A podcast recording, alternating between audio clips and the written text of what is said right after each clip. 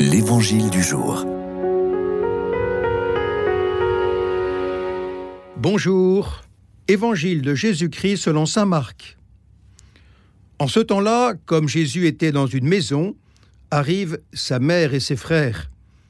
Restant au dehors, ils le font appeler. Une foule était assise autour de lui et on lui dit Voici que ta mère et tes frères sont là dehors, ils te cherchent. Mais il leur répond Qui est ma mère? Qui sont mes frères? Et parcourant du regard ceux qui étaient assis en cercle autour de lui, il dit Voici ma mère et mes frères.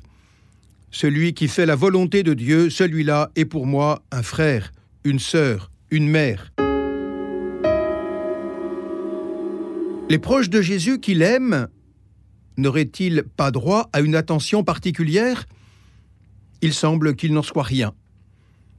Car à la famille, constituée par les liens du sang, si fort en Orient, Jésus, dans ses paroles percutantes, substitue comme étant préférable celle de ceux qui font la volonté de Dieu, c'est-à-dire de ceux qui l'écoutent, le suivent et mettent en pratique sa parole.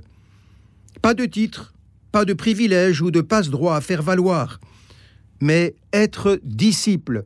Voilà, dans la relation au Christ, la fraternité universelle à accueillir.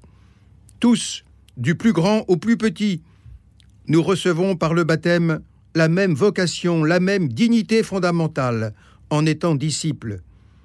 Ce qui fera dire à saint Augustin dans un fameux sermon que c'est plus pour Marie d'avoir été le disciple du Christ que d'avoir été la mère du Christ. Quel bonheur, quelle grâce, mais quelle responsabilité de nous savoir comme hissés à la hauteur de Marie et de sa parenté lorsque nous aussi nous accomplissons la volonté de notre Père.